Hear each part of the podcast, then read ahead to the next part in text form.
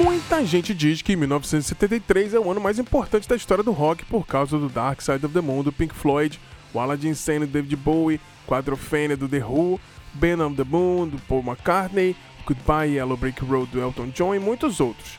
No Brasil se fala que foi a revolução da MPB. Teve Secos e Molhados, Pérola Negra do Luiz Melodia, Krieg Rabandolo do Raul Seixas e Todos os Olhos do Tom Zé.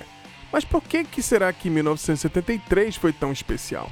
Quando a gente para para pensar sobre 73, todos os discos são muito influentes. Talvez o ano não seja tão marcante quanto 71, que já fizemos até um episódio de cronologias da música aqui, mas com certeza 73 foi o ano que as coisas se consolidaram e ficaram gigantescas. Tivemos Elza Soares, Elis, Tom Jobim, Odair José, Som Imaginário, Novos Baianos no Brasil e no exterior, Alice Cooper, Rolling Stones e Led Zeppelin como experientes e as estreias de Aerosmith, do Queen e do Bruce Springsteen. Certamente tem muita coisa para falar de 73 no nosso primeiro episódio da temporada de 2023. É só aguardar um pouquinho que vamos falar tudo que você precisa saber.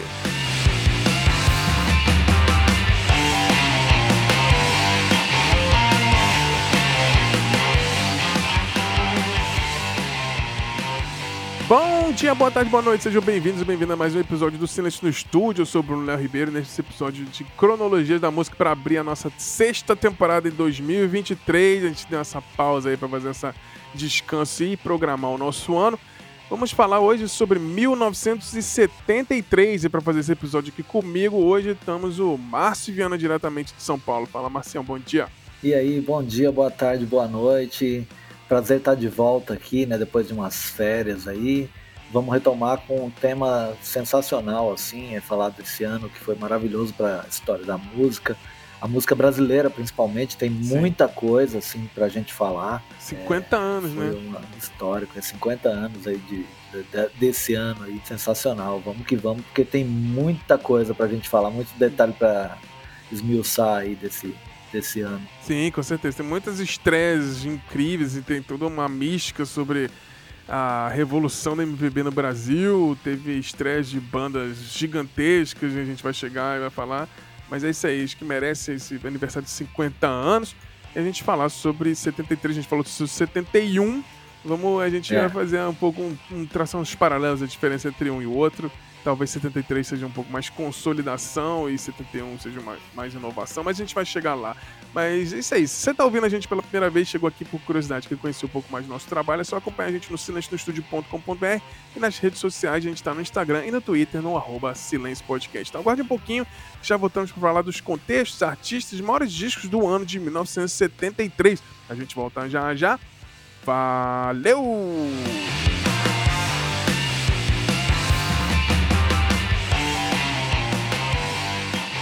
Estamos de volta. Então, para abrir aqui, a gente gosta de fazer um debate primeiro nessas nossas cronologias da música, antes de chegar na discografia. A gente faz um debate para a gente tentar entender mais ou menos os contextos, falar algumas coisas mais importantes que a gente mais gosta. Então, eu te pergunto, Marcião, quando você pensa em 73 na música, o que vem primeiro na sua cabeça? Ah, sem sombra de dúvida, sem medo de errar, é Luiz Melodia, Pérola Negra. Essa Cara, eu já sabia, esse, levantei a plaquinha, disco... eu sabia. pois é, esse disco eu vivo falando dele, é, é com certeza meu meu disco brasileiro preferido de todos os tempos, então né, é inegável que seja o preferido de 1973. Esse disco é muito importante, assim, não só para mim, mas para todo mundo, assim, Sim. por causa da, do que ele trouxe, assim, né? Primeiro que trouxe um, arti um artista incrível, assim, um disco de estreia do Sim. cara, é um, é, né, é um disco que todas as músicas são icônicas, assim, né? Quer dizer, o talento do cara é inegável. É o e, assim, famoso 10 plus, né? É, exatamente. Pô, e, e Pérola Negra, que assim, que teve uma gravação da Gal Costa, né? Uhum. É, meio que trouxe isso, né? Trouxe à tona o, o, Luiz Melodia, assim, mostrou o talento desse cara. Sim. E, e a partir daí, então, né, se fez a história. Eu, é, assim, a minha primeira lembrança é o, é o Luiz Melodia, embora é, 1973 também seja o ano lá do Krieg Rabandolo, do, do, uhum. do, do Raul, né? Sim. Que eu fiz o raio-x e tal. Tem um raio-x lá é... gigantesco, com todos os detalhes que você precisa saber. Então, se você não ouviu ainda, volta lá. Raio-x, Krieg Rabandolo do Raul Seixas, procura aí que você vai achar lá na nossa timeline lá. É, mas só por aí já dá para saber o tanto que esse ano teve de coisas assim, né, é, importantes, né? Com certeza. É, pra mim, 73 eu pensei, 73 é o Dark Side of the Moon do Pink Floyd. Eu acho que talvez é o, é o maior disco da banda, talvez um dos maiores discos da história, né? Tem toda aquela capa icônica do, da, do Prisma, com toda uma mística, o jeito de gravar, aquela coisa meio mitológica do Abbey Road sendo gravado, esse disco com pô, hinos como Time, né? Tem tipo. Uhum. É, talvez o maior disco da banda, né? Quando você pensa em Pink Floyd, você pensa, né? O Dark Side of the Moon, The Wall, talvez Wish Were Here ali, né? Talvez o primeiro, né? Piper Gates of Dawn. É, são os três mais icônicos, mas com certeza o Dark Side of the Moon foi mais elevador, uma coisa meio. É o disco mais vendido, um dos discos mais vendidos da história, né? Então, é. quando eu penso em 73, eu penso no Dark Side of the Moon. Assim, apesar de ter muito carinho por 73 por causa de algumas estreias, né? A gente vai falar um pouquinho mais, mas daqui a pouco a gente chega lá. Mas e eu te pergunto, Marcelo, quais são os seus artistas favoritos, assim, da, que estavam pairando ali em 73, fazendo lançamentos e, e, coisas assim? Ah, cara, é assim, é, é impossível é, deixar de citar o que você citou, que é o Dark Side of the Moon, né? Esse disco, é, assim, é, é meio que um um default, assim, né, para quem é. quer ouvir música, principalmente rock progressivo, embora o, o, Pink Floyd seja um pouco a parte daquele progressivo prog, né, é, clássico é prog, Yes, nem Emerson Looking Palmer, né, um prog mais é, sereno, é um... mais é, etéreo, né. É, exatamente. Mas ele é icônico, não tem como é, não citar. Mas aí tem, a gente tem também lá o, o, o, o disco do Led Zeppelin, né? O House of, House of Holy, né? É, que é de 73, né? A gente tem, é, é, é, assim, o Led Zeppelin é uma banda que eu ouvi bastante também, é, o, o, próprio Raul Seixas, que a gente citou, é, e, cara, é impossível deixar de falar dos Secos e Molhados, né? Outra Sim. banda que estreou em 73 estreou ali com, já, com aquele disco... Portas, né? É, chutando a porta e tal. É, e além deles, o, o John Lennon estava num momento crucial da carreira ali com o Mind Games, né? Um disco que ele é, ele estava se mudando ali para o prédio Dakota, né, que era o, o, o, edifício onde ele morou até o, o seu assassinato e tal, e ele é, era um, um, é um, disco meio de ruptura porque ele quer dizer você vê que o, disco ele tem até a, a Yoko na capa, né, uhum. é uma coisa assim meio meio, meio Salvador Dali, assim, né? Ele tá é. num, meio que num campo assim, e ela tá. É, a, a, o rosto dela tá aparecendo ali num, num né, gigante ali, assim, deitada, né? É, uhum. mas na verdade era um momento de separação do casal, né? É. eles, eles é, depois disso assim depois da, das gravações ele ele, ele de, depois ou durante as gravações não sei ele estava namorando com uma assistente dele que era May Pang uhum. mas era uma coisa meio de assim relacionamento aberto a própria a própria Yoko aprovava o relacionamento era meio como se, se ela é, deixasse ela a May Pang para cuidar dele né mesmo uhum. E... Até porque ela, ela, inclusive, lançou dois discos em 73, né, Yoko? Ela Também, né? né? É, eles tinham, eles tinham uma, uma, uma produção bastante é, é, assim é, vasta, né, nesse, nesse período, Sim. né? Então, então, na verdade, assim, é, é, é muito louco isso, porque é, é, durante as gravações, assim, ele teve, teve até aquele, aquela, aquele, aqueles momentos em que ele se, se reunia com outros artistas para fazer jam sessions Sim. e tal, que ele chamou de fim de semana perdido, né? Sim, é, sim. que na verdade foram meses, né, esse fim de semana que ele chama, né? É, então era um momento meio assim, meio meio catártico assim na vida do, do John Lennon, né? É. É, e isso isso reflete no disco, assim, né? Que é um, é um, é um disco é, cara, é um, é um, disco muito importante, principalmente a faixa título, né? Sim. Mind Games, né? Ele tá falando ali de jogos mentais mesmo, né? Uhum. Uma, uma coisa é, meio que meio, meio, que uma psicanálise ali em forma de disco, né? Que ele tava é. falando, né? Brin brincando com a psique das pessoas. Sim, assim, sim, sim. Né? E, e, e, e assim, ele, ele, ele fala isso numa numa atmosfera assim de tentar usar isso para pacificar assim o mundo e tal, uhum. né? Aquela aquela onda que ele entrou mesmo de querer paz no mundo e tal. Sim. Mas mistura com essa coisa a, a vida pessoal dele que estava numa crise doida assim. Sim, né? total. total. É, então esse disco é icônico né, né, para o ano de 1973, né? Sim, com certeza. É, mas é isso, eu citei aí o Raul Seixas, o Secos e Molhados, o próprio Luiz Melodia e John Lennon, né? É, todos esses discos foram assim muito importantes. Eu sempre ouço esse disco, assim, Sim. às vezes até aleatório mesmo. A gente nem estava ah. planejando ainda o, o especial e eu estava ouvindo alguns desses discos outros, sim, sim, sim. dia desses. É, não, com certeza. É para mim 73 artistas que eu mais gosto, assim, com certeza. Eu acho que o é, o David Bowie estava num, num momento muito especial nessa época, né? O É até o. Até, assim, tem umas coisas que eu não escuto tanto, mas eu, eu, eu, eu lembro, assim, de, de, de, pesquisar e falar assim, pô, esse disco é do Grateful Dead, né? O, é, tem muita coisa legal ali. O Grand Funk Railroad, uh, o próprio Steely Dan, uhum. o, o Gold's Head Soup do Rolling Stones, pra, um dos meus favoritos da banda também, de 73. Então tem muita Sim. coisa, assim, que a gente para pra pensar, mas realmente, é, o Secos e Molhados. No Brasil foi um absurdo, né? Secos e Molhados, você tem o Luiz Melodia, você tem o próprios novos baianos, né? Você tem o João Gilberto, você tem Eli, você tem Elsa Soares. A Gal Costa lançou o Índia, né? Nesse ano também, é um descasso uhum. maravilhoso. O... E assim, tem muita coisa, né? Os Studios, é...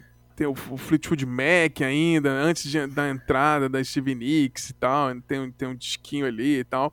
Onde o, o David uhum. Bowie lançou um dos melhores discos com covers da história, né? O Pin-Ups, eu adoro esse disco. Pin-Ups, e tem é o, Inner, é. e o Inner Vision do Steve Wonder, é um puta de um disco absurdo, né? Acho é. que talvez e seja... O, e o Bowie, na Sim. verdade, assim, o Bowie, a, a, uma coisa a se destacar também é que é, a imagem né, que ele estava formando ali era, era pós-League Stardust, Sim. mas o, o, a, a, o Alan Insane, né, era uma uma imagem que virou uma, um ícone, né? Todo, todo mundo Sim. se lembra do Bowie com aquela imagem, né? É. Do Aladdin Sane. Eu e acho que talvez seja que mais, matou, a né, mais o... famosa. Né? É, 73 que ele matou o Zig, né? Sim, exatamente. E aí, e aí, quer dizer, ainda é uma, uma transição ali do Zig, do, do Zig pro, né, para esse novo personagem, né, que é o Aladdin é. Sane, né? Que é Aladdin Insane, como a gente falou no é. especial a lá, LED é na verdade um trocadilho, né? A LED Insane. Né? O rapaz insano. É, o rapaz insano. Então, e, é, e aí ele, ele cria essa, essa persona, né? É. É, que vai acompanhar ele também no Pin-Ups, que é o disco de covers, que assim quem ouve o Silêncio no Estúdio desde o começo está cansado Sim. de saber é que é o primeiro disco de rock que eu tive na vida, né? Uhum. Maravilhoso. É, então, começou, né? começou bem demais. É, é. é, muito bom. Mas a gente vai falar um pouquinho mais de cada um, mas vamos seguindo aqui nosso debate também. E quando a gente Sim. volta para ouvir as músicas de 73, o que mais chama atenção assim, na estética, contexto e linguagem? Como é que, que você pensa sobre 73? Assim? É, eu, eu, eu gosto de pensar bastante, principalmente na música brasileira, assim, que tem um quê de. É, você vê que as, as os, os, artistas da época tinham uma, um, um quê de visceral assim no, na sonoridade. Então, as, os, os, os, artistas de MPB daqui, você ouvia, é, citando assim, tanto o Gal Costa, quanto o Luiz Melodia, quanto o Raul Seixas, que era já do rock mesmo, mas todos esses, você vê que a, é, a guitarra era um elemento muito forte no som, Sim. né? Tá mais é, ardido, né? A, é, a Gal tava lá com, com o Lanny Gordon, que é um cara icônico, né, né, nesse, né, é o, é o nosso Hendrix quase. Uhum. E então o, o, Luiz Melodia tocava com um cara chamado Renato Pial, que tocou também com o Macalé e tal. Uhum. E é um cara que é, é, sempre caprichou no, no, no, no, nos sons de rock mesmo, assim, da guitarra muito. dele. Então, quer dizer, é me lembra muito pensa a Gal assim, Costa, esse... MPB, a Gal Costa nessa época é. fazia rock, né? Total, total. É, nesse, nesse ano ele, ela lançava o Índia, né? Uhum. Disco então que tinha, tinha já acho que se eu não me engano ele, ele também tinha bastante esses elementos mas assim mas é, é, é nesse nesse contexto todo nesse período todo a gente via muito o, é, uma sonoridade totalmente rock and roll mesmo no som da da Gal Costa, né? Sim, total. É, é bem bacana. então é, é, o que me o que me o que me chama atenção, assim, o que eu consigo lembrar, gosto de lembrar dessa época é isso, assim, a sonoridade, principalmente dos é, discos brasileiros, é tinham muito esse, essa essa virulência, assim, essa uhum. essa coisa rock and roll, assim, ali no, né, no, no, som. Não, muito bom, é isso aí. É, em 73 a gente falou um pouquinho das estreias, né? A gente teve as estreias do Bruce Springsteen, né? Do Queen, do é. Aerosmith, dos Secos e Molhados, do próprio Luiz Melodia. Como que você vê o nascimento, então, desses artistas que ficaram gigantescos, né? Todos eles né, ficaram gigantescos, é. especialmente o Queen, né? Então, o, o, Queen, acho que talvez depois dos Beatles, talvez tenha sido uma das maiores bandas do mundo, né?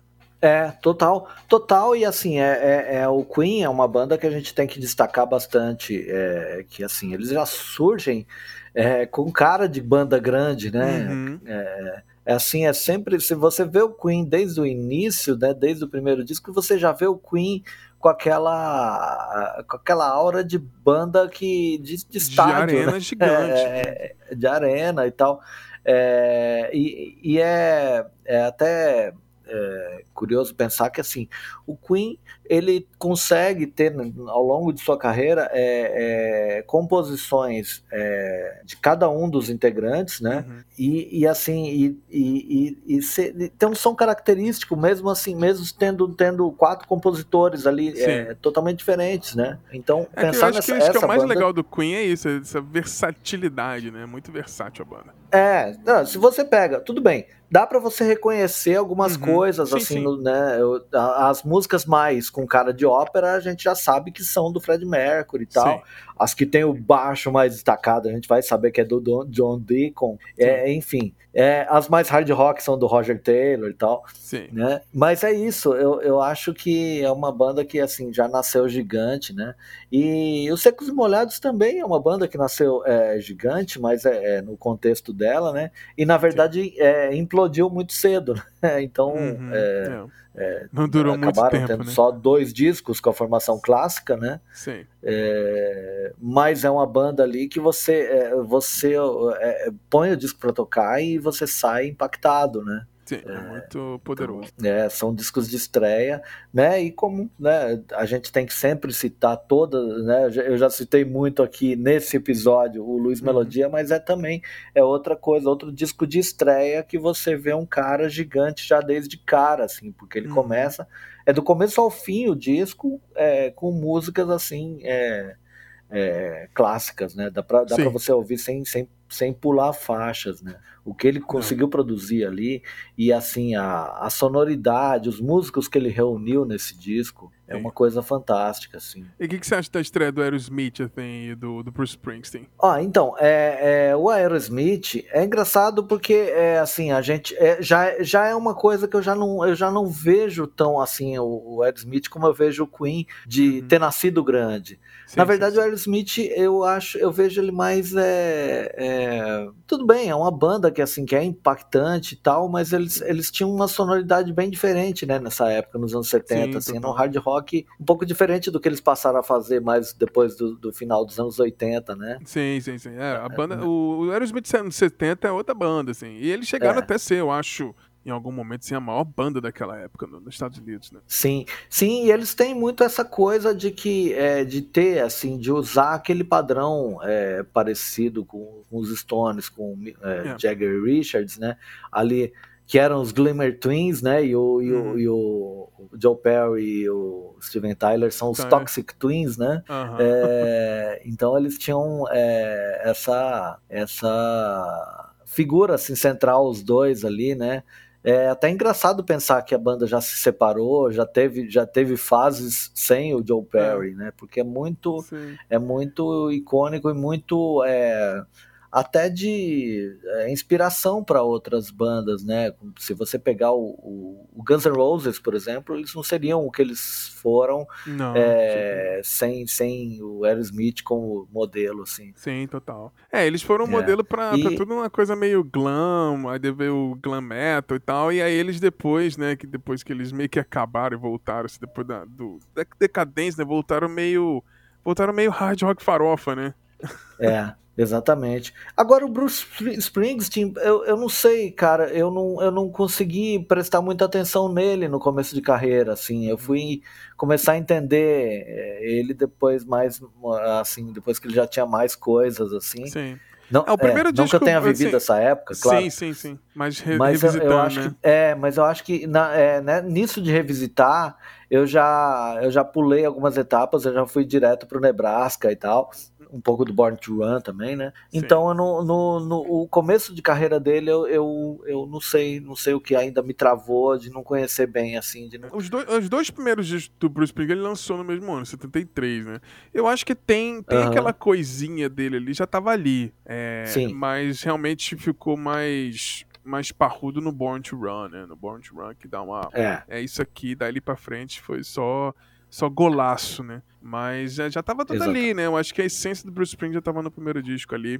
Bem, bem, bem claro. Era só uma coisa meio, tipo, ah, tem que continuar fazendo até fica, vai, vai melhorando, né? Não é nem de, de evolução, mas já, acho que já tava tudo ali.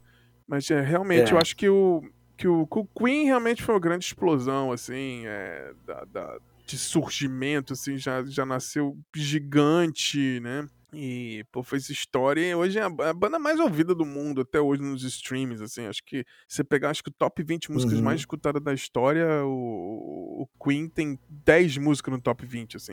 É surreal. É uma banda muito gigantesca. É, mas, é, mas é engraçado só completar esse negócio do Queen, porque, assim, é, é pelo menos para mim, ele, uh, eles não, não me parecem muito ser uma banda, assim, de, é, de discografia é, forte, assim, não, não, não, que sejam fracos, mas sim, assim, sim. É, você vê, a, a, gente vê a banda meio como uma banda de coletâneas, assim, né? Uhum. É, não é sei se é, bem, se é boa do... a definição. É, mas acho que é porque cada é. disco do Queen tem, tipo, sei lá, quatro, cinco hits, muito hits, né? E é. essas músicas são muito conhecidas, né? Acaba que elas são tão conhecidas que as outras músicas do, vamos dizer assim, o B-side, os outtakes meio que passam despercebido, né? Do, na visão do público geral, né? Acho que quem é fã uhum. de Queen escuta a banda, escuta os discos do começo ao fim. Claro que tem discos melhores, discos mais é, fracos e tal. Eu mesmo gosto muito da fase dos anos 80, muita gente não curte, mas acho que é isso. Acho que os hits são tão grandes que as outras músicas ficam esquecidas, né? Uma pena. É, exatamente. Exatamente. Mas é isso aí. É, a gente fez um episódio sobre 71, né? E qual que você acha que é a grande diferença entre 73 e 71? A gente dando uma analisada, assim. Ah, cara, eu acho que assim, eu acho que é, é o 73 é, mostra uma coisa um pouco mais consolidada, né? Eu acho que a própria indústria da música ali tinha mais uh, tinha mais cancha assim para coisa assim para produção musical. Você vê que é, no, no próprio aqui no Brasil. 71 é quando, é quando é, as gravadoras começam a, a, a contratar, assim, Sim. de uma forma um pouco mais profissional, larga escala. Então a gente vê que as coisas começam a funcionar alguns anos depois, né? Em 71, é, como eu falei lá no especial do, do, do Raul Seixas, né? Foi até quando ele foi contratado como produtor. Uhum. E aí a partir daí ele foi começando a produzir muita gente e tal. Em 73 Sim. é que ele resolve ser artista mesmo. Então acho é. que foi esses anos preliminares, né, esse começo dos anos 70 deve ter sido de muito assim aprendizado para artistas e tal, e por Sim. isso que a gente vê uma efervescência de lançamentos em 73, né? Sim, exatamente. Então eu entendo que assim é, é, é, a é questão de tomar pé mesmo. A gente falou antes disso até em, é, no é, 1969, que uhum. era ano mais de festivais assim Sim. e tal, de, então shows shows é, é, memoráveis e tal. E eu acho que depois disso foi se é, ganhando a experiência para é, lançar discos, né? Sim, sim, é, sim, Refletindo agora, assim, me parece isso, assim, me parece uma coisa de é, as, a, algumas carreiras foram consolidadas e outras nasceram grandes, acho que por conta disso, assim, porque todo mundo tava com um pouquinho mais de experiência, assim, na. Sim, não era na, tão na, no. Na, forma. Vamos fazer de... e ver de qual é, né? Já era mais. É. A indústria tava mais consolidada, né? Tava mais experiente é. e, e, e mais assertiva, né? Acho que é isso. Sim, sim. E aí, né, é, nessa época, até, acho que assim, no Brasil aqui, as gravadoras começaram a, a, a contratar até caras músicos, assim, para ser diretores da gravadora. Uhum. Então, sim. eu acho que isso acabou trazendo uma, uma profissionalização maior, né? Com certeza. Com certeza. Voltando um pouquinho, o Dark Side of the Moon é talvez um dos discos mais famosos da história, né? Por que, que você acha que ele é tão bom e marcou tanto 73? A gente já fez um especial do Pink Floyd, né? Mas se você quiser devagar um pouquinho sobre isso aí, é. pode, pode ser bacana. Por que, que você acha que ele é tão especial? Ah, eu acho que assim, é a, é a própria dedicação de todo mundo né, para fazer um disco né, é, é, clássico, né? Eu acho que assim, uhum. eu acho que todo mundo que estava ali envolvido já sabia que ele ia ser um clássico. Uhum. O, o, e, e assim, e hoje a gente vê até as, as brigas entre os é, uhum. integrantes do Pink Floyd, assim, Roger Waters querendo lançar o disco sem os solos do, do David Gilmour. Cara, é meio como assim, é, sabe, querer fazer uma, um omelete, omelete sem, sem, ovos. é, o cara tá, né, sabe, eu sei que é provocação dele, eu sei que ele faz isso para irritar mesmo. Eu sei que ele é um mala sem alça, apesar de gênio, ele é um mala sem alça. Sim, infelizmente mas é, É, infelizmente ele é gênio. Mas é isso, cara. Eu acho que assim, é, é, é eles foram, todos, todos os envolvidos foram para dentro daquele estúdio com, sabendo o que, que eles estavam fazendo ali, né? Hum. Sabendo que eles são, iam sair de lá, de lá com um clássico. Então a gente vê que é, as escolhas que eles fizeram, até de é, quem ia participar do disco e tal. tudo isso era porque era uma, uma, uma questão de muita dedicação mesmo para para fazer um clássico, até a capa que é icônica, que hoje uhum. a gente vê até em, em estabelecimentos aí, né? Vidraçaria, é, Prisma, né? É, é, vidraçaria Prisma, em Barueri, quem passar por lá. É, fazendo propaganda gratuita aqui. Mas é isso, é, eu acho que acho que é. é, é muita música muito... boa, né? É, muita é... música boa, muita coisa muito bem construída. Muitos solos é, hum. bons do, do, do Épicos, é, né, David também. Gilmour e tal. É, tem toda então aquela é um coisa conjunto, da... né? É, o Money, tem o hitzão ali, aí você tem puta, a introdução de Time, é um absurdo até começar uhum. a música. E é aquela coisa, né? É, várias dessas músicas do Dark Side of the Moon viraram trilha de comercial e etc. Então, assim, é, é, virou meio que cultura pop, né, geral, assim. Então, por isso que, por isso que é da grandeza, assim, do Dark Side of the Moon. Uhum. E, tipo, furou bolha, né? Furou demais a bolha. É, total, totalmente. É, mas é, é até engraçado, né? Porque, assim, eles, quando produziram o disco, né? É. Tô relendo essa história agora aqui, que eles, eles queriam dar o nome mesmo de The Dark Side of the Moon, e aí eles descobriram que uma banda tinha usado né, o nome já, uhum. e aí é, decidiram mudar o nome para Eclipse. Eu não sei se uhum. como Eclipse esse, esse disco teria o sucesso que ele tem, mas aí, mas aí eles constataram que a, a, o The Dark Side of the Moon da banda é, Medicine Head foi um fracasso total de, uhum. de vendas, né? Aí falaram, quer saber, vamos usar esse nome vamos mesmo. usar mesmo assim, vamos ver. É. E, cara, e The Dark Side of the Moon, né? O lado escuro da lua, que, cara, eu é. acho que chama muito mais atenção, né? É, um nome maravilhoso e tal. Tudo, tudo perfeito, né? Sim. É isso aí. Perfeito. Em 73 totalmente. a gente teve o Elton John lançando Goodbye Yellow Brick Road, né? Que é continuando aquela sequência dele ali dos anos 70, que começou talvez no 71, que a gente já comentou, com Mad Men Across the Water. O que, que você acha desse clássico máximo duplo, né? Porque é um disco duplo dele com música pra cacete. O que, que você acha do Goodbye é... Yellow Brick Road? Então, ele também é um cara que a gente consegue é, é, fazer a comparação com o Queen, né? Parece que uhum. tudo que ele é, faz é, é gigantesco, é clássico instantâneo, né? É, quando pô, o cara faz, faz um, um disco duplo assim, é, com uma facilidade, né? Tão, uhum. tão grande assim. E essa música em especial, a faixa título, é assim, é, desde o início, assim, né? Aquela música que você ouve o primeiro acorde e você já sabe que vai cantar junto, né? Sim, é, é um absurdo, né? Muito bom.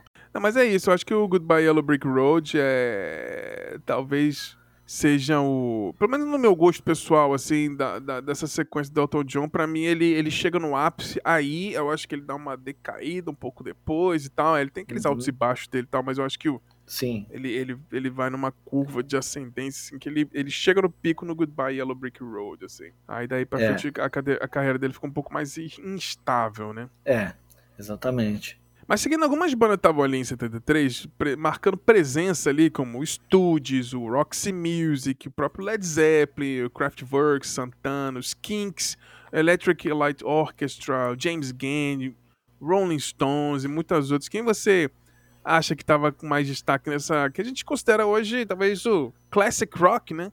Dessas uhum. bandas que eu citei. É, então, ah, os Stones, né, acabam é, sendo, assim, um, é, né, é um grande exemplo, assim, porque é, é, eles estavam sempre em, meio em alta, né? É, nessa, nos anos 70 ali, né? É, mas o Led Zeppelin vinha ainda num, num, né, numa ascendente nessa época e tal, uhum. né? É, eu, assim, o que, o que eu, o que eu é, vejo como destaque assim é mais, são mais essas bandas. É, é, o Studs é, acabava tendo muito destaque por causa do Iggy Pop, na figura Sim. dele, assim tudo. Mas talvez seja uma coisa que dá para dá pra comparar com o que eu falei dos Secos e Molhados, né? Uma banda que uhum. meio que implodiu ali porque o, é, o Iggy Pop despontou como, né, como um ícone ali deles, né, e tal, e acabou é, partindo para carreira solo algum tempo depois.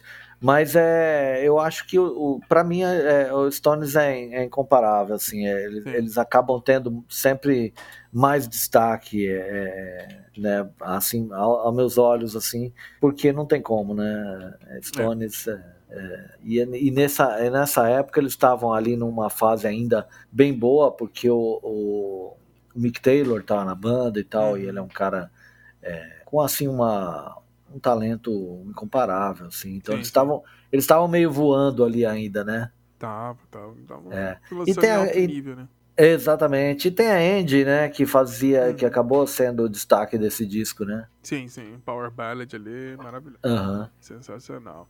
A gente teve no Brasil lançamentos da Gal Costa, Elisa, Elza Soares, Clara Nunes, todas, lança, todas lançando disco ali em 73. Como é que você vê que era esse contexto da, dessas mulheres poderosas lançando disco no Brasil? Assim? Elas se impunham, né, cara? Era, é, era, é uhum. é impossível você olhar um show de uma, sei lá, de uma Elis e, e não entender a grandeza dessa, dessa artista, né? Ela parecia que, é, assim, ela conseguia dominar o, o, o, ambiente em que ela estava, né? Sim, tinha 40 centímetros de altura ser... e era gigante, né? Exatamente, né? Exatamente. Até eu lembro, eu lembro uma vez a, a Rita Lee, o Milton Nascimento falando sobre ela e a Rita falou: Nossa, aquela baixinha era é. uma coisa. né, gigante. É, e é bem isso, né, cara? A Clara Nunes, assim, que tem é, toda uma, uma importância, né? É, eu lembro muito de, do, do, do, disco da Clara Nunes rodando na minha, na minha vitrola, assim, minha mãe ouvindo e tal, né? Elza Soares, é, é né? não tem nem como não falar, né? É, e cara, que pena, né? Pensando agora que todas elas já não estão mais aqui, né? Todas, todas as que a gente citou, Gal Costa, Elis, Elza Soares, Clara Nunes, Sim. né? E exatamente nessa época elas estavam com um destaque muito grande. Muito né? grande, né? É. Não, bacana demais. E, e para finalizar aqui um pouquinho nosso debate, antes de chegar nos acontecimentos aí, quais são os seus discos, então, favoritos de 73, Marcião? Bom, vamos lá. Já citei lá o Pérola Negra, né? O principal. A gente tem o Krieger Rabandolo. Eu acho que é, o, o Houses of Holy do, do, do Led Zeppelin é um disco que eu ouvi bastante. O Dark Side of the Moon. É, gosto bastante do Godhead Soap do, do uhum é, Rolling Stones também, apesar de não ser o meu favorito do Rolling Stones. É, e tem um disco do George Harrison, né, que é o Living in Material World, né, uhum. que, cara, o George Harrison, ele, sei lá, eu acho que, né, essa, ele tinha muita coisa represada mesmo, assim, Sim. da carreira dele, da, da, né, que ele não conseguia colocar nos Beatles e, assim, ele acabou fazendo é, muitos discos clássicos, né, é, e o Living in Material World do, do, do George Harrison, assim, é um disco que, que é muito bacana, assim, né? Não, muito bom.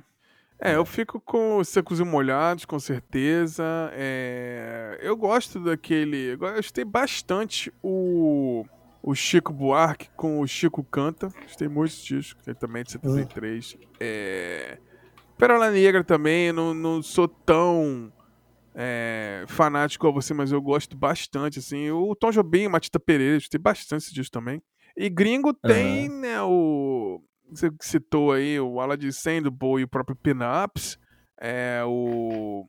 O Goldhead Soup do, do Rolling Stones. O Goodbye Yellow Brick Road do Elton John, com certeza é um dos meus favoritos da vida, assim. Acho esse disco primoroso. Uhum. E tem o Sábado Bloody Sábado do Black Sabbath, né? A gente não citou ainda, mas ah, tava verdade. lá ainda, né? Tava ali fazendo ainda um, é. um barulhinho. Sábado Bloody Sábado ainda tava em alto nível ainda. Black Sabbath que veio Sim. na sequência ali, começo dos anos 70, lançou um disco atrás do outro, né? O Sábado Bloody Sabbath tava ali, já fazendo uma... E o Dark Side of the Moon, com certeza, talvez é o maior disco da, desse ano, né? Não tem como como negar, né? E tem o tem aquele tem o Red Rose Speedway do Paul McCartney com o Wings que eu também acho legal. Acho bem legal esse uhum. disco. E, e, o clássico dele maior é o Ben on the Run, né? Que também é do mesmo ano. Ben on the Run. É, você vê que é, nessa, por essa época, assim, era muito comum eles lançarem mais de um disco por ano, né? Então Sim. é até difícil, né? A gente ver qual que é o preferido, porque é, a produção era bem alta, né? Sim, com certeza, com certeza. Mas teve umas coisas bacanas, Thin Lizzy, Genesis, Grateful Dead, tem, tem muita coisa bacana. Peter Frampton, o Roxy Music, é, tem, tem, muita coisa, a gente vai chegar uhum. lá daqui a pouquinho nos lançamentos da discografia do ano. Mas vamos seguir pros acontecimentos então, Marcelo.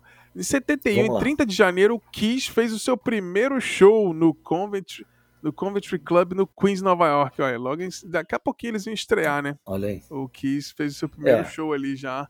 Tem vários footage desse show, assim, uma filmagem bem tosquinha, assim, a banda já tentando botar umas explosões, pintar a cara. Já, o que já tava ali, né? Uhum. Total. Com certeza. Que foi bem essa efervescência, né? Do Aerosmith ali e tal, aí o New York Dolls. E o que meio que foi influenciado por, por essa coisa, assim, né? Em 14 de fevereiro, uhum. David Bowie desmaiou em exaustão após uma apresentação no Madison Square Garden. Dia 1 de março, então, foi lançado o Dark Side of the Moon, do Pink Floyd tornando-se um dos discos mais vendidos de todos os tempos. O disco estreou na Billboard 200 em 17 de março e ficou no primeiro chegou no primeiro lugar em 28 de abril e ficou 741 semanas nas paradas de sucesso. Olha só que absurdo, né? Nossa. É. em, em março teve o ex-empresário do Jimi Hendrix, que o Michael Jeffrey, ele morreu em um acidente de avião. Ele estava viajando para Maiorca, de Maiorca para Inglaterra e todos os passageiros a bordo acabaram morrendo. Né? Em 7 de março a gente teve o diretor de, de, de talentos ali da Columbia Records, o John Hammond, ele que inclusive assinou o Bob Dylan, assinou o Bruce Springsteen, ele teve um ataque cardíaco não uhum. fatal depois de uma apresentação do próprio, do próprio Bruce Springsteen. Pô. Ele teve o peripaque ali, é, tipo, é... o cara é bom mesmo. É, é, é tanta emoção com o artista que. Sim. É, em 2 de abril lançou talvez o primeiro disco dos Beatles que eu vi na vida, que era a Capitol hum. Records lançou aquelas duas coletâneas de sucesso dos Beatles, que era aquela 62, 66 e, 70, e 66, 70. Que é o disco vermelho uhum. e o disco azul com aquela mesma foto no mesmo lugar, mas eles novinhos, eles nos anos 70 ali. Esse foi o primeiro disco é. dos Beatles que eu realmente ouvi na vida, assim. Então, para mim, os Beatles eram é. essas duas coletâneas, assim, quando eu era criança. É, que essa seria a capa, na verdade, assim, né? É a capa do Please Please Me, que é o disco de estreia, e a a capa atualizada seria, seria o, o, Get Back, né? Que seria o último disco sim, deles sim. e tal. É, a capa com revista, é, né? Com eles é, já eles mais. Refizeram a mesma foto no mesmo prédio uns seis, sete anos depois. É, é muito louco, né? Pensar que é, tão, um, é um intervalo tão curto, né? É, entre uma e outra. Fizeram história em sete anos. É, é, é, é, é, muito maluco isso. Mas essa coletânea eu também, também acho que eu, é, é uma das, das que eu mais ouvi, assim, dos, dos Beatles foi essa coletânea que tinha em casa. Sim. Engraçado, quando eu era criança eu gostava mais do vermelho e depois mais velho fui gostando mais da parte azul. É. a gente vai mudando, né? É muito por legal. aí. É por aí. É muito bom. Aí 16 de abril, o primeiro especial solo do Paul McCartney vai pra televisão, é, vai pra, pro ar na ABC, o, tocando ali o Paul McCartney e os Wings, né? Em, de 4 uhum. de maio a 29 de julho, o, o Led Zeppelin embarcou na turnê pelos Estados Unidos, que teve o maior recorde público da história na época, de 56.800 pessoas no, em Tampa Bay, lá na Flórida. E o recorde anterior era dos Beatles, né? E aí teve é. também a presença do filme The Songs Remain the Same, né? Então foi filmado nessa época ali. Uhum. Esse documentário maravilhoso, né? Quem, quem gosta de Led Zeppelin tem que assistir, né? Sim, sim, virou disco, tudo, né? Disco ao uhum. vivo, né? É, o 12 de maio, David Bowie foi o primeiro artista de rock se apresentando no Court Exhibition Center, lá em Londres. Em 25 de maio, foi lançado o Tubular Bells, do Michael Oldfield. A gente nem citou ainda, mas é um disco meio, meio famoso, uhum. assim, né? Mas uhum. pouco a gente fala, né? É... E foi o primeiro é, lançamento é. do recém-lançado selo da Virgin, do Richard Branson, que foi o primeiro, basicamente, o primeiro lançamento da, da Virgin Records foi o Tubular Bells do Mike Oldfield. É. O que, que você acha do, desse disco, assim? Ah, cara, assim, não é um disco que eu ouvi muito, não, mas como assim, como na minha casa meus irmãos, assim, entraram em um momento da carreira, assim, de, da, da, carreira, um momento da vida, né, uhum. é, de... É, é, eu ouvi bastante rock progressivo e tal, ele acabou surgindo ali, né, ele, ele mistura um pouquinho, assim, de... É, de rock progressivo com outras influências e tal, de new, já já é uma coisa já meio folk, meio new age, uhum. assim, né? Sim. Cara, é, é, é, um tipo de som assim que é bem específico mesmo para quem para quem gosta mais dessas viagens sonoras assim do progressivo, sim, né? Eu, eu, eu confesso para você que não, ele, ele não era do, dos meus discos assim que eu preferidos não, mas ele é, é, é o, me parece que assim ele tinha uma é uma uma coisa muito assim de ambientes sonoros assim uhum. que era uhum. interessante, né? É bem legal, é bem legal com certeza. Mas é. naquela época, no contexto ali, experimentação era uma coisa meio uau, inovadora. Né? Pra gente hoje em dia é trivial, né? Mas pra aquela época era uau. É engraçado, né? Que, nessa época, assim, tudo, tudo era gigante, né? Pra esses caras uhum. fazerem experimentações, quer dizer, um sintetizador era uma coisa, um armário, né? É, era o tamanho é, do apartamento. Hoje em, dia, hoje em dia o cara com um celular, né? Com um pendrive. É, o cara, o cara no, no iPhone, o cara faz um, é o mesmo som ali. É, exatamente. Aí, mas naquela época os caras tinham que pegar, tipo, aquele, parecia aquelas, é, aquelas centrais telefônicas que você, você, tem que ficar trocando cabo ali. o cabo, né? Pra, é, era mais ou menos isso, assim, né? O cara tinha que ter, ser até meio atleta, assim, pra, pra é. mexer com o sintetizador, que tinha que correr de um lado pro outro do palco e tal. É. É, pra coisa funcionar, né? É, exatamente.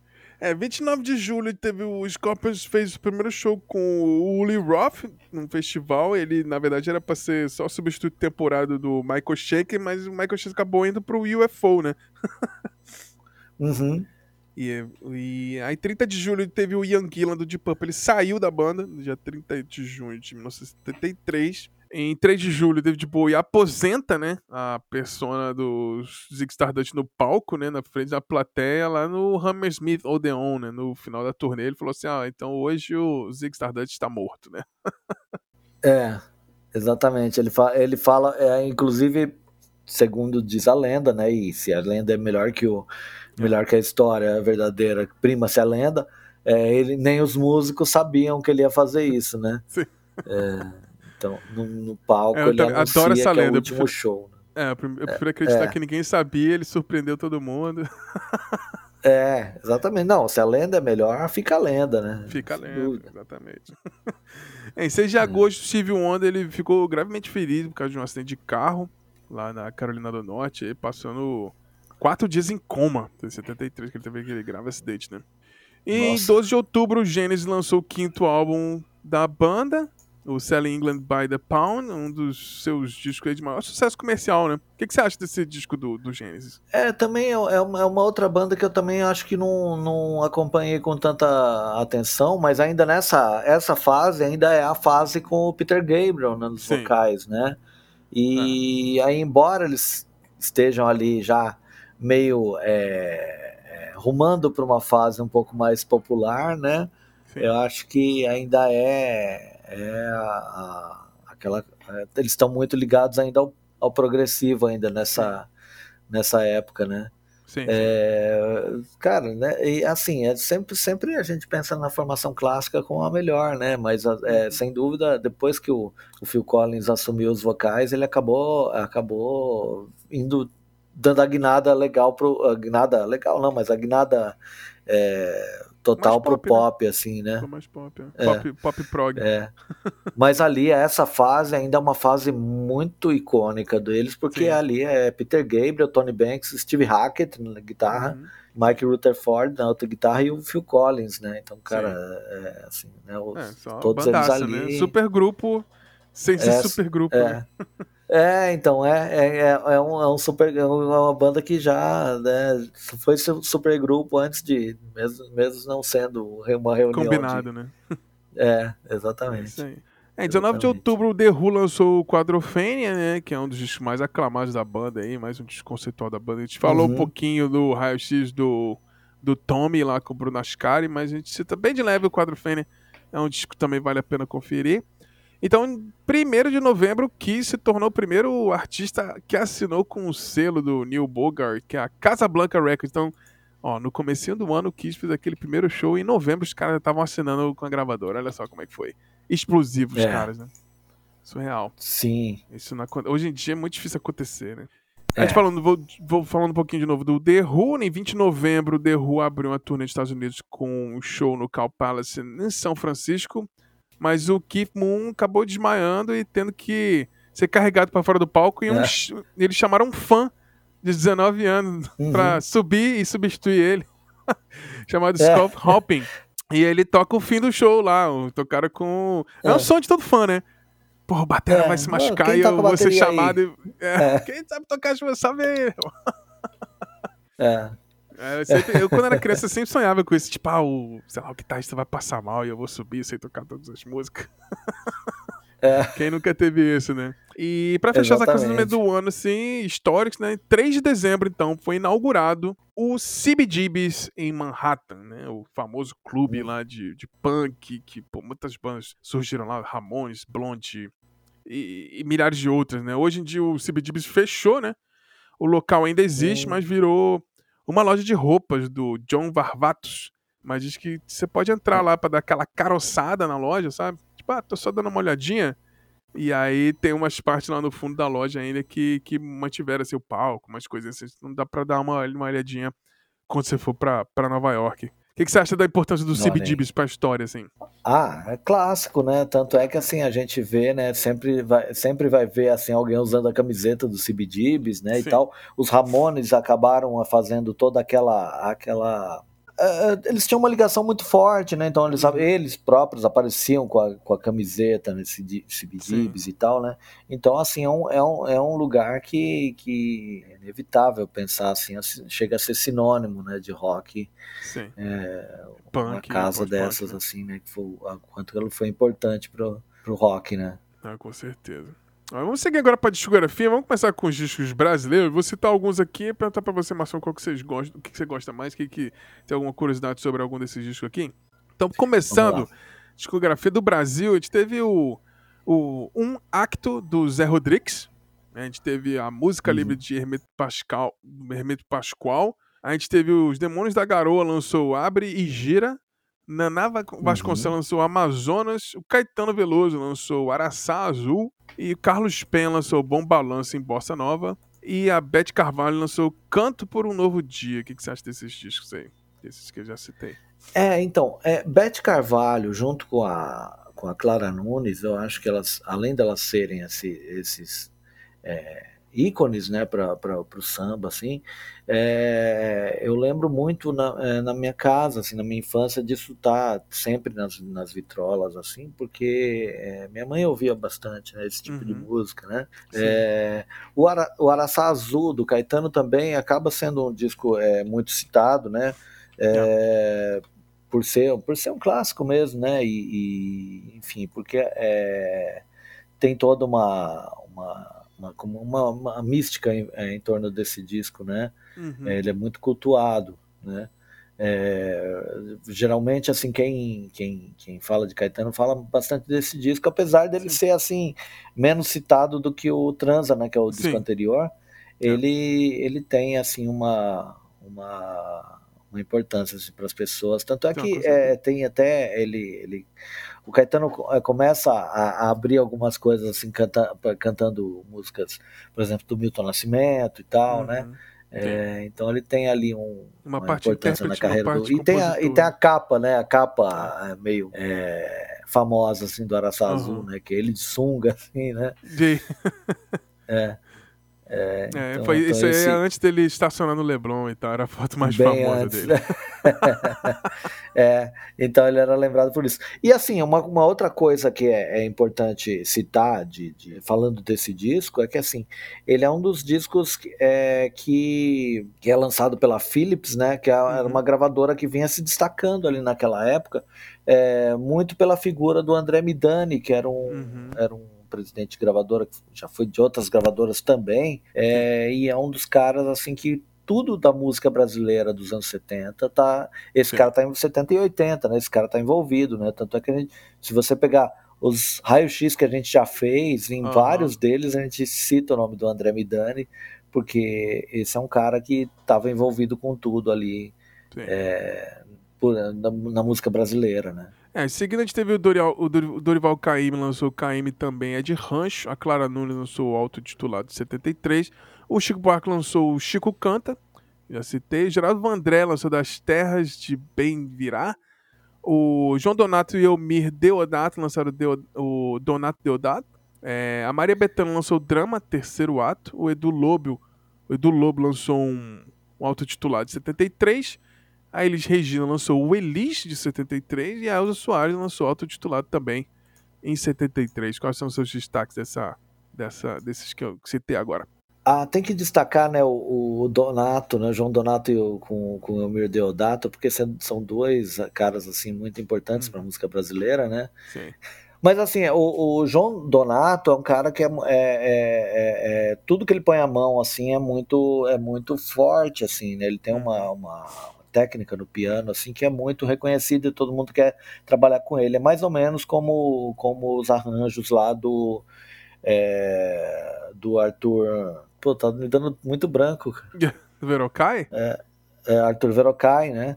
É, então, é assim, o João Donato, a gente sabe que é, é, é, ele tem muito isso aqui. E aqui a gente tá juntando dois, né? Que o Amir Deodato também é um cara muito famoso por ser um grande arran- arranjador e por ter trabalhado com muita gente na música brasileira, né? Sim.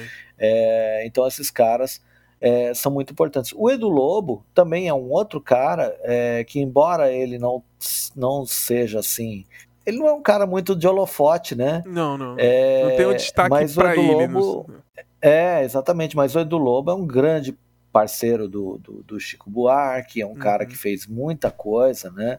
Muito, produziu muita coisa solo também. E ele é um cara que é, eu, eu já ouvi falar que ele, ele pega é, partitura. ele pega- Ele, quando ele ouve um disco, ele vai procurar a partitura e vai estudar o disco. O cara é tipo Aham. um cara tão caxias assim, né? Sim. Mas não é por nada, né, né, não, é, não é à toa que o cara tem todo esse destaque, né? Sim. Porque é um cara é, que é meio, é meio nerd, assim, de, musicalmente, né? É, Mas- o Edu Lobo, assim, com certeza a importância dele. É, Elis, Elza Soares também. Super destaque É, aqui. exatamente. Aí seguindo, Sim, a gente teve o total. Sérgio Sampaio lançou Eu Quero É Botar Meu Bloco na Rua. O Taiguara lançou fotografias. ó, O Francis Hyman também citou, que é outro mesmo nível do João Donato, né? Uhum. Do Arthur assim, de arranjo, Isso. diretor musical. O Francis Hyman lançou um autotitulado também em 73. A Gal Costa lançou o Índia, a gente já citou. O João Bosco lançou um autotitulado de 73. O João Gilberto lançou o seu autotitulado de 73. O Jorge Uhum. Ben lançou 10 anos depois, o nosso um dos maiores brasileiros da história, aí, o Jorge Ben. E o Clique É. Rabandolo do Raul Seixas também foi lançado, ele já citou aqui 73. Qual desses é que você destaca mais que a gente talvez não tenha citado ainda? Ah, já que, já que, eu, já, que eu já, tinha, já falei bastante do Krieg Rabandolo, vamos falar do companheiro, do parceiro do, do Raul, o Sérgio Sim. Sampaio, né? Eu Sim. quero botar meu bloco na rua, que esse, esse é, um, é um grande clássico da música brasileira também. Uhum. E é um cara que também teve uma carreira meio errática, assim, né? É, Mas esse disco em- é, é- é totalmente citado aí pra, por muita gente, né? uhum. E é um disco que tem muito ali a mão do Raul Seixas, né? Na, Sim, na- sim. na produção e tal. Então é um disco que é, assim é indispensável, assim quem quer conhecer e quem quer entender um pouquinho da carreira do, do Raul Seixas, entender as influências dele, pode Sim. pegar sem, sem medo, assim, pegar o disco do, do, do Sérgio Sampaio e ouvir, você vai, vai reconhecer o, o Raul ali. É, É, muito do que o Raul fez, ele, ele se inspirou no Sérgio Sampaio. sim, com certeza. É, e além de tudo, ele olhava ali, ele via o Sérgio Sampaio cantando e gravando e tal, e ele falava, pô, é isso que eu quero ser. Eu É, não sou produtor, eu sou artista. Sim, É, então, então é bem, é bem isso, assim. é- é, muito do que se fala do, do Raul Seixas vem do, vem do Sérgio Sampaio. E é uma coisa Sim. interessante que eu citei aí do, no- lá no Pérola Negra do, do Luiz Melodia, Uhum. o guitarrista Renato Pial, ele é um cara que também estava envolvido bastante com o Sérgio Sampaio. É, é, esse cara, Tava embora todo ele mundo não seja na, muito.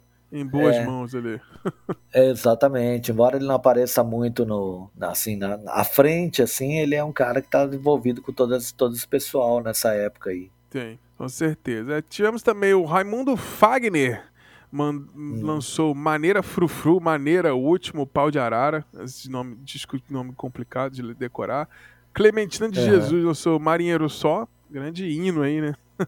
O Som Imaginário é. Lançou Matança de Porco, e teve o especial do, do Vini junto com o Bruno Ascari lá falando sobre o rock progressivo brasileiro. Então, volta lá para entender um pouquinho mais sobre esse contexto do rock prog brasileiro aí com Som Imaginário. Tom Jobim lançou Matita Perê. O Milton Nascimento lançou Milagre dos Peixes, também um grande clássico, né? A Nana Caymmi lançou auto-titulado, Nelson Cavaquinho lançou auto-titulado e o Paulinho da Viola, também nosso maravilhoso sambista, lançou Nervo de Aço. Quais são os seus destaques aí dessa, desse bloquinho aqui? Ah, eu vou destacar o Milagre dos Peixes, porque uhum. tem uma. É, a gente está falando aí, do, por exemplo, do Som Imaginário, e o Som Imaginário era basicamente a banda de, de apoio do, do, né, de todo mundo ali do Clube Sim, da Esquina mundo, e tal. Né? Eles gravavam com todo mundo. Né? É, e, e é, é, esse disco, além de ser um clássico, assim, né, de ter coisas é, é muito é, famosas da carreira do Milton Nascimento, ele depois ele se tornou um disco ao vivo mesmo, com uhum. o som imaginário e mais uma orquestra, né? Uhum. então, no ano seguinte, né? Ele já é, foi gravado em São Paulo, no Teatro Municipal e tal. E ele. Então, esse disco é, é, um, é um, destaque, assim, de, de, desses que, que. desse bloco aí. Mas ah. tem muita coisa, né? Tem, assim, o, o, o, Matita Perê do, do, do, Tom Jobim, né? E tal. Uhum. É, todos eles muito clássicos, assim, né? Sim, com certeza. É, seguindo os novos baianos, lançaram os novos baianos FC, o Odair José lançou o autotitulado dele de 73 ali. O Wilson Simonal, nosso grande crooner brasileiro, lançou Olha aí, Balandro. É Bufono Birrolho Grinza. Esses nomes engraçados, assim. eu, eu, eu, vejo Wilson, eu olho pra cara do Simonal, eu, eu fico com. abre um sorriso, assim, ele me, me contagia com uma alegria inexplicável. O Martin da Vila lançou Origens pelo telefone. Jair Rodrigues lançou o Orgulho de, de um Sambista. O Walter Franco, já teve raio-x aqui no nosso podcast, lançou o Ou Não. O Luiz Melodia lançou Pérola Negra e o Marcos Vale, o Previsão do Tempo. O que, que você destaca desse bloquinho aqui? Além do ah, Pérola Negra. Do... Né?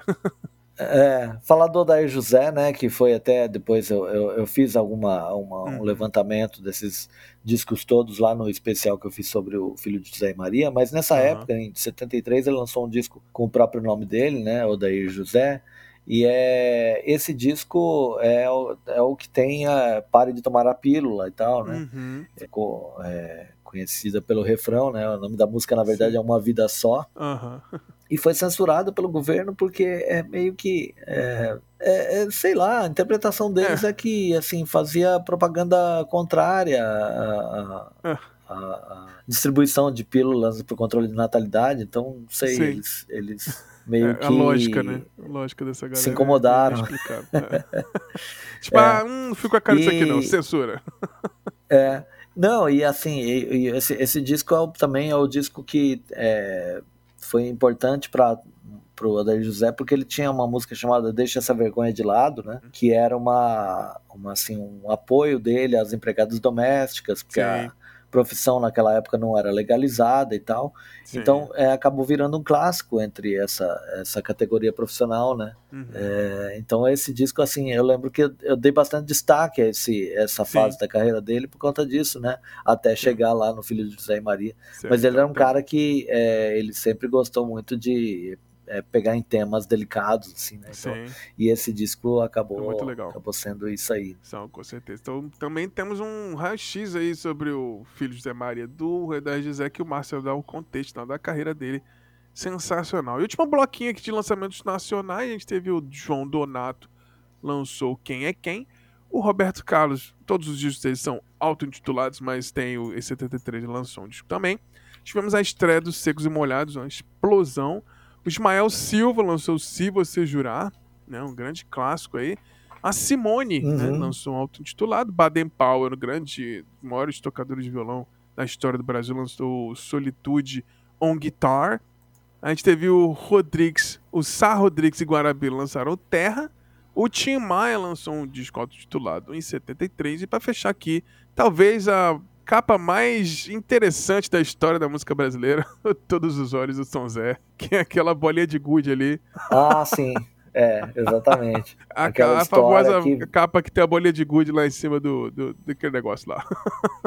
É, quem exatamente, sabe, sabe. Que aí virou uma série de teorias Sim. da conspiração. Diziam que era uma coisa, depois disseram que era outra, enfim. É. É, ô Bruno, antes, além desses, eu queria destacar um que eu só Sim. me lembrei agora, né, não estava na lista, que é o disco do Terço. Sim, que sim, é sim, o segundo disco do Terço. É, e até, por, por, que, que eu me lembrei disso? Até? O Bruno Porque Ascari o, fez um vídeo sobre. Nosso, nosso amigo, né? O Bruno Ascari fez um vídeo sensacional sobre esse disco e tal. É, então, você que está ouvindo aí também, é, lá no canal do Bruno Ascari, lá no Som de Peso, é, porque ele faz um, um, levantamento sobre esse disco muito bom, assim, Sim, muito legal. 50 anos, então, aí eu lembrei de, de destacar, é, se faz 50 anos, o disco do Terço, o segundo disco, né, do Terço, Sim, né, banda aí de rock também. progressivo brasileira, né?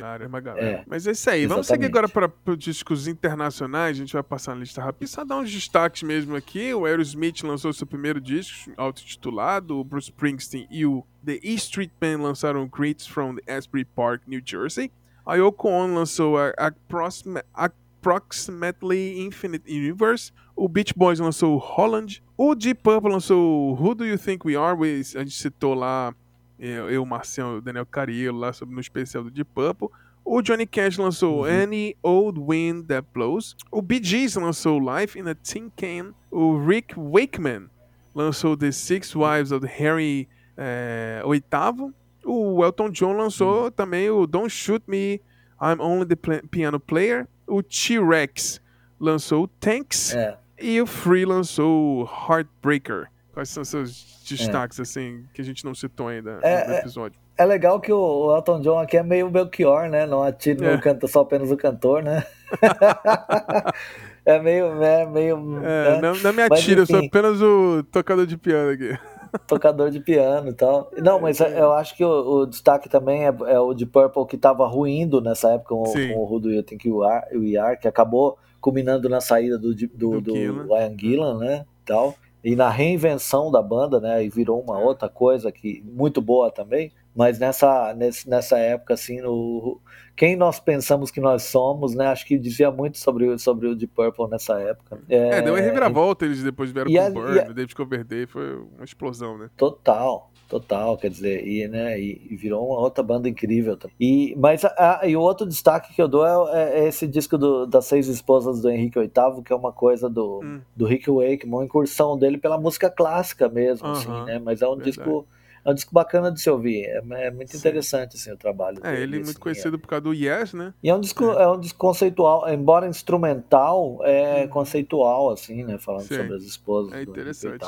É, para os fãs é. de, de, música clássica progressiva é uma boa pedida. A gente teve o é. Ike Tina Turner lançou Let Me Touch Your Mind. Blue Oyster Cult lançou Tyranny and Mutation. O Studios lançou Raw and Power. O Rory Gallagher é um grande guitarrista aí também, lançou Blueprint. O Pink Floyd uhum. e o Dark Side of the Moon. Isso aqui, galera, é tipo na ordem cronológica do ano, né? A gente vai seguindo aqui meio que o, o ano foi, foi, foi andando e isso foi aqui a ordem de, de lançamento dos discos. A gente teve, então, o Pink Floyd lançou Dark Side of the Moon. O John Cale, né, do Velvet Underground, lançou Paris uhum. 1919. O Electric Light Orchestra, o Márcio gosta de falar bem deles, lançou o Elo Second Electric Light Orchestra 2.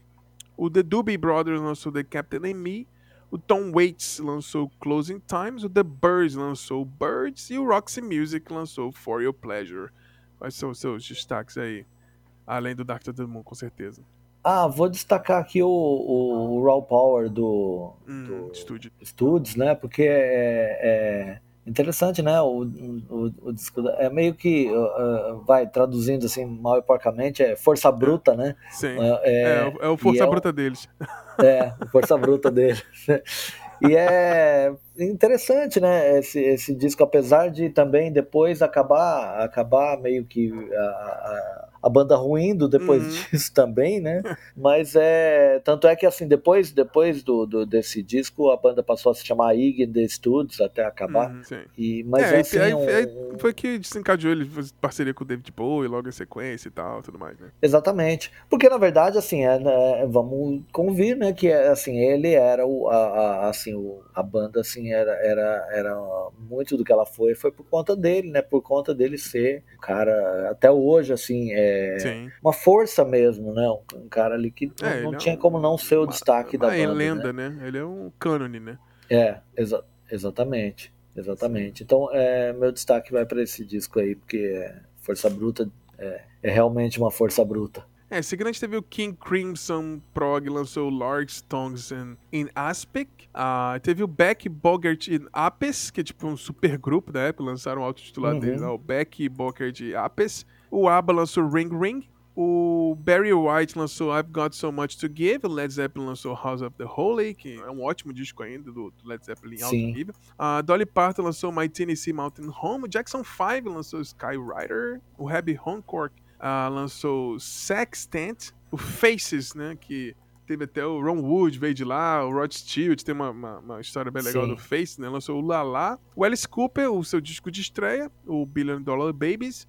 O Tangerine Dream lançou o Aten e o Fleetwood Mac, né? Sem Steve Nicks e sem o Lindsey Buckingham, lançaram ah, aí o Penguin. Quais são os seus destaques aí dessa, desse blog? Ah, o Billion Dollar Babies do, do Alice Cooper, né? Cara, tem No More Mr. Nice Guy, né? Clássico do rock e tal. Enfim, o, o Alice Cooper é um cara que, assim, né, a figura dele já é um, destaque por si só, né? Sim. E é, é, esse disco em especial, ele tá, ele tem ali uma, um teor forte político ali, né? Ele Sim. fala um pouquinho é, sobre a Guerra Fria, sobre o Nixon, né? Aquela história do sonho americano e tal, né? Ele tem todo e é engraçado porque esse, esse, disco, na época, ele foi visto como um, um disco meio pra, pra adolescente, sabe? Uhum. na época, os adolescentes que gostavam dele, desculpa, ele falava as coisas da linguagem deles, assim. Tipo, pô, é, tem um então, camarada falando sobre as coisas que eu entendo, né? Eu acho que é uma coisa que é, é, é até meio cíclica no rock, né? Essa coisa uhum. da rebeldia, né? Que a gente vai ver repetido depois lá no Twisted Sister, né? Com a história do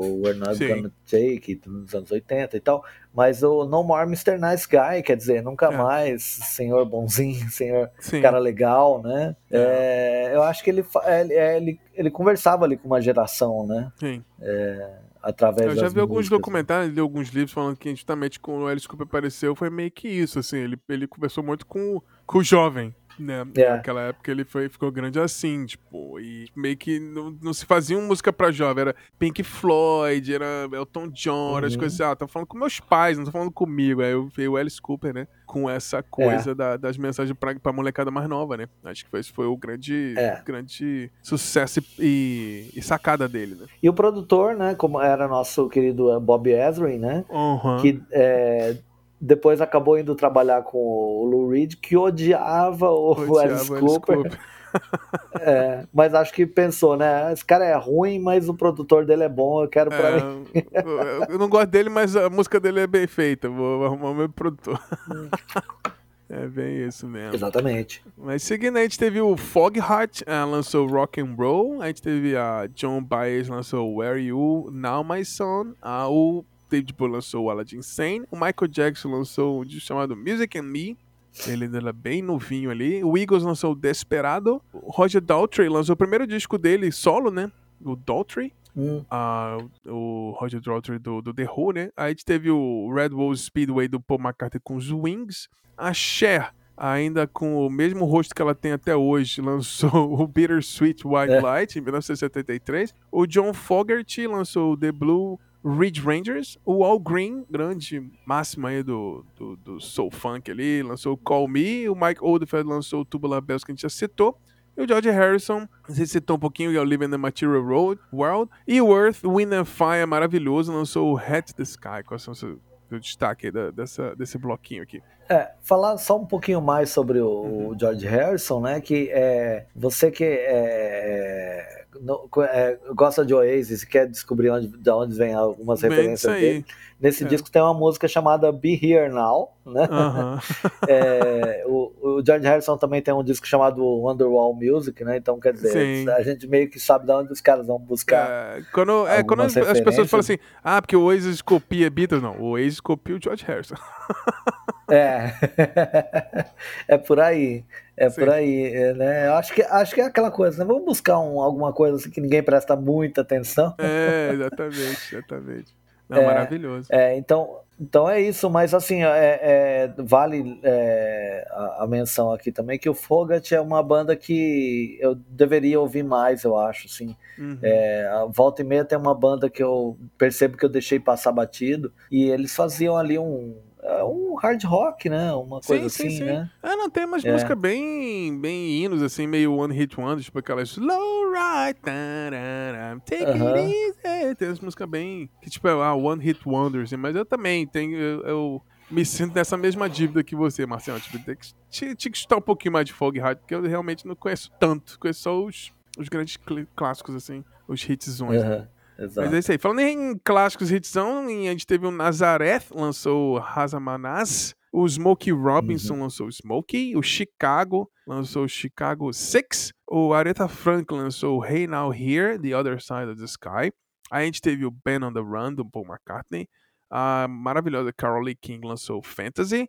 O Budgie, que eu adoro, a banda lá do País de Gales, lançou Never Turn You Back on a Friend. O Styx lançou Styx 2. O Funkadelic maravilhoso lançou Cosmic Slop. O Queen, com seu disco de estreia autotitulado, teve o Grand Funk Railroad, lançou We're an American Band. E o ZZ Top, o Três Hombres, que eu adoro esse disco. Para mim, um dos melhores discos da, da banda é o Três Hombres. Uhum. Eu amo esse disco do, do ZZ Top. E seu destaque aí, Marcião? Ah, é o We're an American Band do Grand Funk, né? Que tem essa, uhum. essa faixa especial é um clássico deles, assim. Uhum. E é uma outra banda que eu tinha essa dívida, né, que eu fui meio que pagando, assim, de ouvir, uhum. e, e, assim, e eles também são... Uma... É, é, é, até curioso, porque são, eles são um power trio, né, uhum. é, e, e Mas soa é como muito... se fosse uma bandaça, né, com um monte de gente. É, não é muito percebido assim como Power Trio, né? Sim. Depois eles foram mudando formações, acho que até o Bruce Cooley que tocou com eles mais uhum. recentemente uhum. e tal. É, aí eles é, fizeram umas coisas diferentes assim na formação. Mas nessa, por essa época, assim, eles eram um power trio aquele somzão, né? Que soa bem, Sim. assim, então.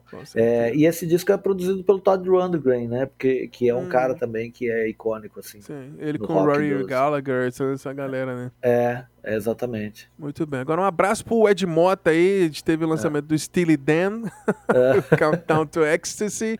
A Roberta Fleck lançou Kill Me Softly, né? Isso aí, quem não conhece essa música, pelo amor de Deus, né? Que, que é. Quando que você nasceu? A gente teve o maravilhoso Inner Vision do Steve Wonder. Eu acho que esse é um dos, dos discos mais absurdos do, do Steve Wonder. Acho que com Songs in the Key of Life e o é. Inner Vision estão ali na, no, nos cânones do, do Steve Wonder. A gente teve o Marvin Gaye é, com o Let Get It On, que foi bem depois, né, do What's Going On, que foi aquele grande ruptura Sim. dele, né, ele manteve-se em alto nível.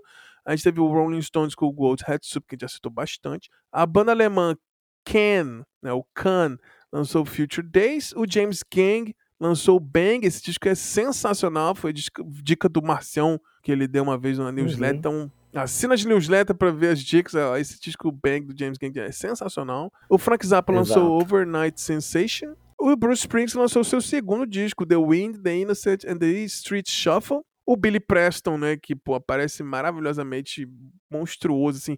Ele foi fundamental para a mudança do documentário lá, o Get Back, né? Na hora que ele entra no estúdio, a banda muda, né? É, nos é. Beatles lá. Ele lançou Everybody Likes Some Kind of Music. O Faust também, banda, já foi citada bastante aqui no Kraut Rock, no episódio lá com o Fábio Correia e o Vini, lançou o Faust 4 e o Thin Lizzy lançou Vagabonds of the Western World. Thin Lizzy é a banda que eu tinha dívida, mas eu ultimamente eu consegui tirar um pouquinho dessa, desse atraso lá. Hoje uhum. em dia eu gosto bastante. E são os seus destaques aí, Marcelo?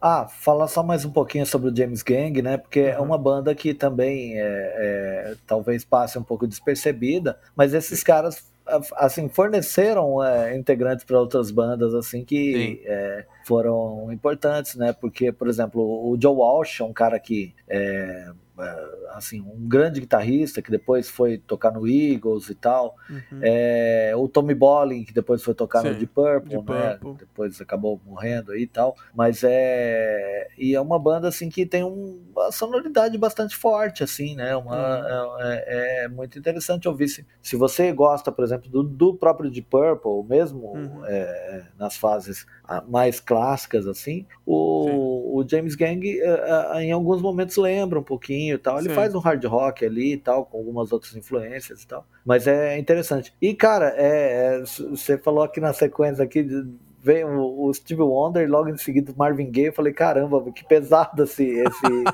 essa sequência, né? Esse cara? bloco aqui. Imagino que isso foi é, lançado nessa... na mesma semana. É, olha aí, cara, né?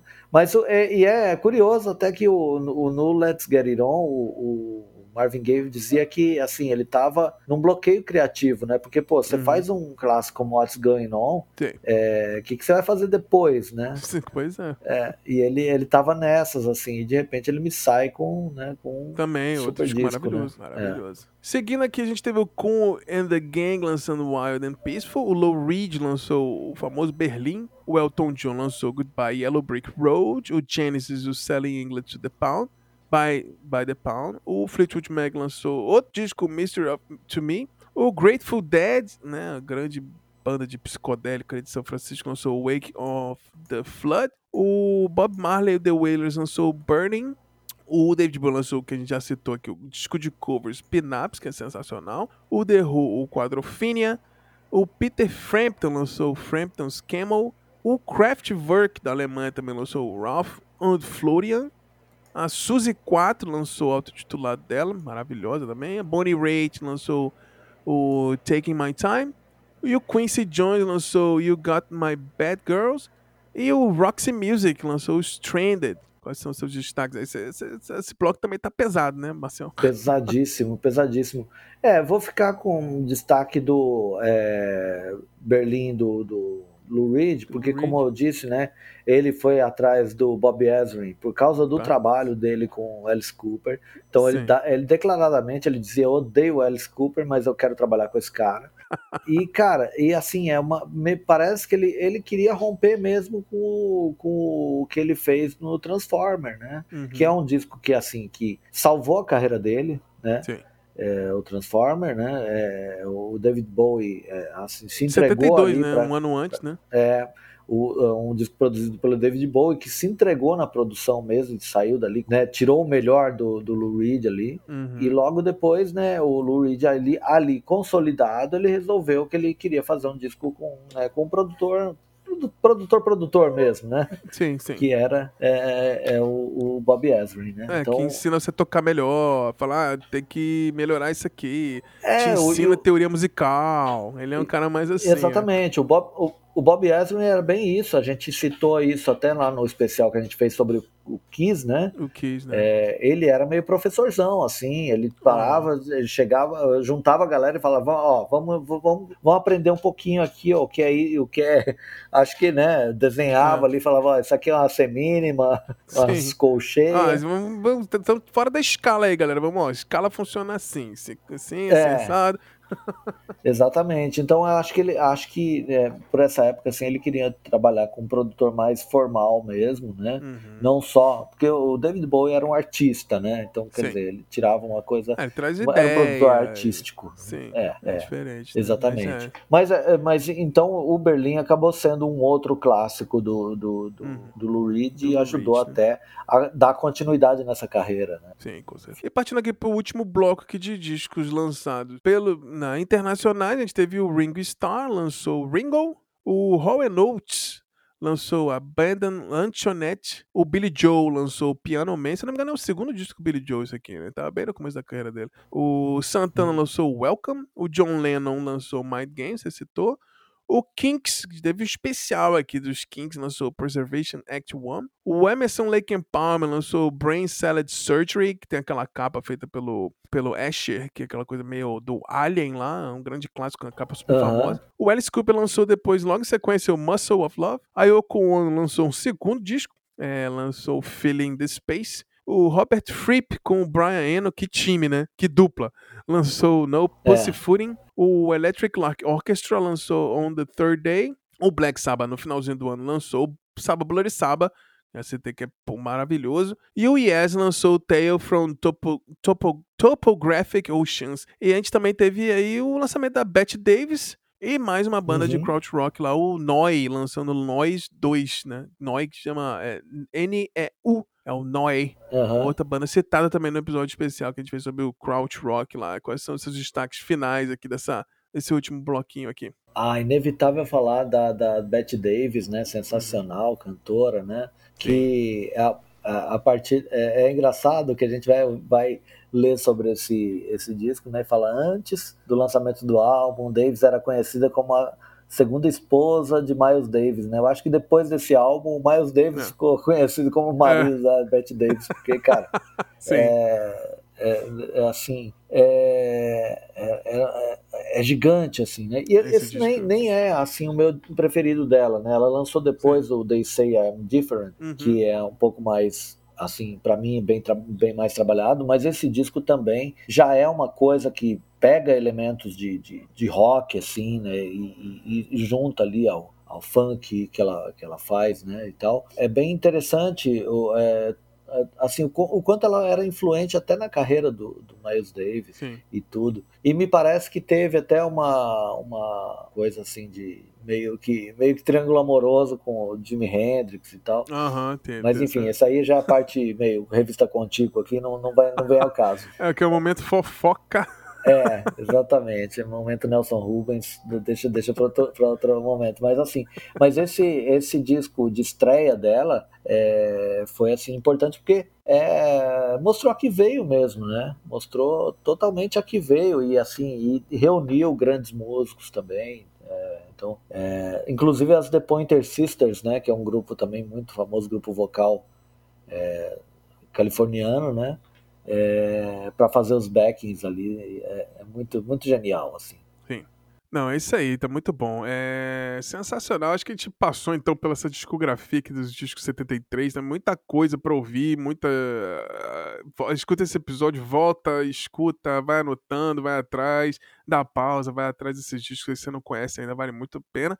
E é isso aí, então, gente. A gente conseguiu então voltar agora na uhum. nossa Sexta temporada 2023, a gente que deu uma, uma diminuída, vamos fazendo episódios quinzenais para a gente fazer com mais carinho, com mais calma, mas sempre tendo bastante informação, com muita paixão aqui, para a gente também é, ter um, um trabalho um pouquinho mais é, mais feito com cuidado, mais no, no crafting uhum. ali, do que sair fazendo toda semana por fazer. E a gente estava achando que talvez a qualidade tivesse diminuindo, a gente resolveu então fazer desde o meio do ano passado quinzenal. A gente vai manter esse ano então fazendo quinzenal, que eu acho que é um tempo bom para todo mundo ouvir, digerir, escutar as coisas e debater.